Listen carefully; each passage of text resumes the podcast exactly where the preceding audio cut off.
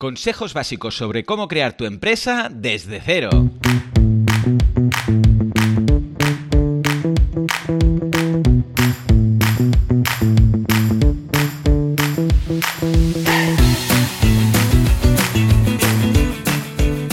Advice Podcast, gestión empresarial como clave del éxito, es el canal de podcast creado por Sage, el software de gestión empresarial que se adapta a las necesidades de cualquier emprendedor, pyme o despacho profesional. Millones de clientes en el mundo gestionan su contabilidad, facturación, finanzas, recursos humanos y nóminas con nuestras soluciones. ¿Quieres aprender a manejar tu negocio de forma exitosa? Si la respuesta es sí, estás en el lugar correcto.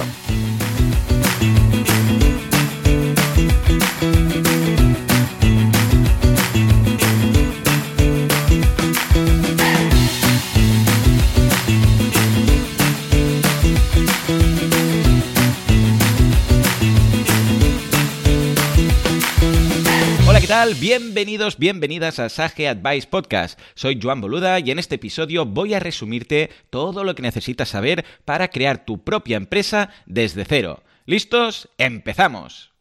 Atento porque va a ser un programa muy ágil en el que te voy a dar las claves para no meter la pata en los primeros pasos de tu nuevo negocio. Bien, lo primero que tienes que pensar es la forma jurídica que va a tener tu empresa. Seguro que estás pensando, empezamos ya con temas jurídicos, yo lo que quiero es emprender. Tranquilo que vas a ver que es muy sencillo. Principalmente tenemos dos tipos de formato, o bien autónomo o bien SL. Si vas a emprender en un negocio en el que tú serás el único propietario y si quieres empezar cuanto antes, debes darte de alta como autónomo. Por ejemplo, si eres un diseñador gráfico que va a empezar pues a realizar trabajos por su cuenta para diferentes empresas, clientes, etcétera, este suele ser el formato más adecuado. ¿Por qué? Porque es muy ágil y muy barato. Solo tienes que darte de alta en la Seguridad Social y en Hacienda. Lo primero es para cotizar, así como para tener acceso a prestación de baja por enfermedad, incapacidad, cese de actividad, es decir, el paro típico de autónomos o jubilación, por poner algunos ejemplos. Y el segundo, es decir, Hacienda, para pagar los impuestos correspondientes a los ingresos y actividad que generes.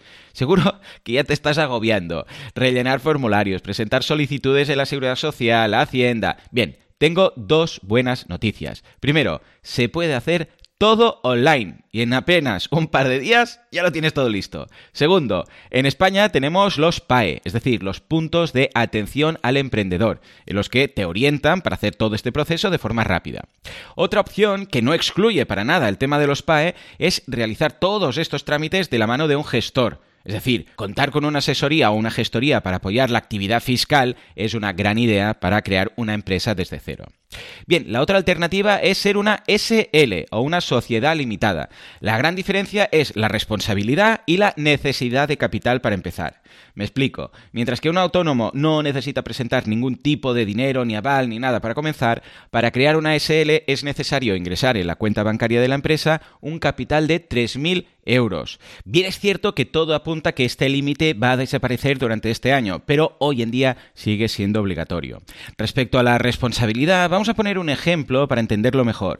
Imaginémonos que un autónomo tiene deudas que ha asumido para abrir su negocio y que no puede pagarlas. El deudor podría ir contra los bienes particulares del autónomo. O sea, ¿podría perder mi casa si me endeudo en mi negocio y no puedo devolverlo? Bien, en la práctica sí, es algo que puede ocurrir. En cambio, en una sociedad limitada, la responsabilidad es de la entidad que hemos creado, porque es una persona jurídica independiente a nosotros, y solo podrán ir contra ella. Ella es la que tiene las deudas, no nosotros. En este caso, una persona física y una personalidad jurídica son distintas, mientras que en la figura del autónomo es lo mismo. En resumen, y tanto si lo haces con el apoyo de una asesoría como por tu cuenta, tendrás que dar los siguientes pasos para ser autónomo. Primer punto, alta en Hacienda, mediante el modelo 36 o 37. Segundo punto, alta en la seguridad social en régimen de autónomos. Tercer punto, licencias de apertura, en el caso que procedan. Por ejemplo, si es un restaurante, pues va a necesitar cumplir una serie de normas específicas para el negocio en función de la localidad del municipio donde vayamos a abrirlo. Bien, hasta aquí tema autónomos. Ahora, SL. En el caso que nos decidamos por una sociedad limitada, ya tenemos que profundizar algo más. Primer punto, obtener el certificado negativo de denominación social en el registro mercantil. Esto se puede hacer online y básicamente sirve para certificar que el nombre de la SL, lo que queráis SL, no existe ya No podemos tener el mismo nombre que otra empresa. Segundo punto, ingresar en una cuenta bancaria 3.000 euros. Tercer punto, crear los estatutos de la empresa, con información como los socios, el capital que aporta cada uno y la finalidad de la empresa, y hacer la escritura pública de constitución de estos, los socios, ante notario. Cuarto punto, alta en Hacienda. Y quinto punto, inscribir la empresa con todo lo anterior en el registro mercantil. Esto, ojo, a nivel legal. Nos puede parecer más rollo, pero con el apoyo de un punto de atención al emprendedor, un PAE o una asesoría o una gestoría, es mucho más ágil y sencillo de lo que a priori nos puede parecer. Bien, a nivel práctico, esto seguro que os va a gustar más, tenéis que contar sí o sí con un plan de empresa o plan de viabilidad. Como siempre, voy a poner un ejemplo en el que veremos de forma fácil qué necesitamos aquí. Si vamos, por ejemplo, a abrir un bar, ejemplo típico, primero, deberíamos conocer qué otros bares hay en la zona. También deberíamos saber qué ofrecen. Importante saber cómo poder diferenciarnos. ¿Qué vamos a ofrecer que no tengan ellos? Porque si hacemos lo mismo, más de lo mismo, porque vendrán a nosotros y no se quedarán donde ya van habitualmente los clientes. Luego, ¿qué productos ofreceremos? ¿Qué costes implicará ofrecer nuestros productos? ¿Con qué proveedores contaremos? ¿Cómo vamos a decorar el local? ¿Qué coste tendrá decorar el local como hemos decidido? ¿Qué licencias necesitamos? ¿Cómo lo vamos a promocionar? Si necesitaré o no financiación y cómo y cuándo la voy a pedir.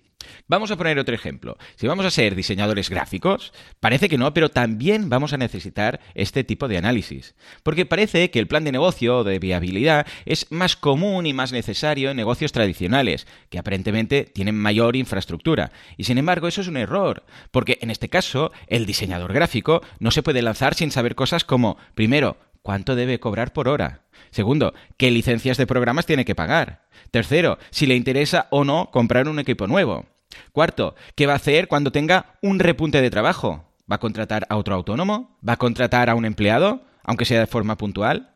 También debería saber si le interesa más trabajar en casa, en un coworking, en la oficina, cuántas horas va a necesitar al día para la búsqueda de nuevos clientes, la captación. Claro, un plan de viabilidad completo deberá analizar los puntos fuertes y débiles de la actividad que vamos a poner en marcha y planteará soluciones para gestionarlos o sacarles partido. De ahí que sea fundamental para cualquier actividad, sea del tipo que sea. Bien, habiendo elegido ya la forma jurídica y con el plan de negocio o de viabilidad con una hoja de ruta, ya podemos empezar con nuestra empresa. Sin embargo, aquí va un bonus track con otras cuestiones que recomendamos para crear la empresa desde cero. No son estrictamente necesarias, ojo, pero desde luego van a facilitar muchísimo nuestro camino emprendedor. Primer punto, gestoría. Pensemos que trimestralmente vamos a tener que presentar declaraciones de IVA y de IRPF. Y además el impuesto de sociedades si hemos creado una SL. Bien, al margen de los papeleos hay cuestiones como las amortizaciones, la propia declaración anual de Hacienda o el pago de las cotizaciones sociales que pueden quitarnos un tiempo precioso que deberíamos dedicar a nuestro negocio. Hoy en día existen diferentes aplicaciones y gestorías online y offline que nos van a permitir delegar todas estas cuestiones a precios muy razonables. Zapatero a sus zapatos. ¿eh? Luego, página web y redes sociales. ¿Es indispensable? No legalmente, pero desde luego, si hoy en día queremos dar a conocer nuestra actividad, es muy necesario contar con este escaparate. Prácticamente cualquier cliente de cualquier tipo de negocio va a buscarlo en Internet antes de decidirse si lo contrata o compra o lo que haga falta. Así que sí, deberíamos tener una página web y redes sociales que muestren al menos un esbozo de lo que ofrecemos. Y finalmente la digitalización. Ya lo comentamos en otro episodio. Cuando empezamos se suele apostar por el do it yourself, es decir, hacerlo todo uno mismo, para ahorrar tiempo en muchas ocasiones y sin pensar que esa inversión nos puede hacer ganar un tiempo precioso para otras actividades que nos pueden ayudar a generar negocio. Volviendo al ejemplo del restaurante, podemos atender las mesas libreta en mano o con una tablet que envíe directamente el pedido al cocinero. Esto nos va a permitir ahorrar mucho tiempo en idas y venidas a la cocina, al margen de errores de transcripción que fomente la salida de platos que no corresponden con la orden, por no hablar de que podremos atender más rápido a las mesas, lo que nos va a ayudar a aumentar la facturación. Así pues, comprar una tablet y una licencia para uno de estos programas de gestión es un gasto o una inversión. En fin, pues aquí tenéis resumido todo lo que necesitamos saber para crear una empresa desde cero. Sin duda podríamos profundizar muchísimo más en cada apartado. Ojo, y lo haremos en próximos episodios. Pero ya tenemos un punto de partida excelente para dar nuestros primeros pasos con garantías de éxito. ¿Te animas? Y recuerda que Una solución en la nube como Sage Contabilidad y Facturación te va a permitir tomar el control de tu negocio de modo rápido y sencillo. Muchas gracias por acompañarme un día más. Nos escuchamos muy pronto en Sage Advice Podcast. Consulta todos nuestros podcasts en el blog Sage Advice dentro de sage.com, donde también encontrarás más consejos para pymes que quieren alcanzar el éxito a través de la gestión empresarial y financiera. Y sobre todo, no olvides suscribirte a nuestro canal para recibir en tu email cada nuevo episodio.